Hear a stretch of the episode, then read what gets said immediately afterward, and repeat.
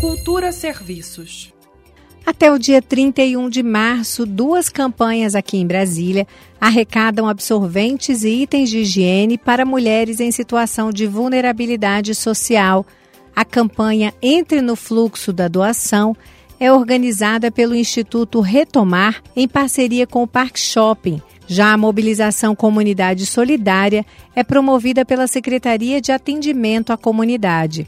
Além de absorventes descartáveis e reutilizáveis, as duas campanhas ainda recolhem sabonete líquido e em barra, escova de dentes, creme dental, desodorante, shampoo e condicionador. E é muito fácil participar dessa corrente do bem. Basta deixar as doações em um dos pontos de coleta.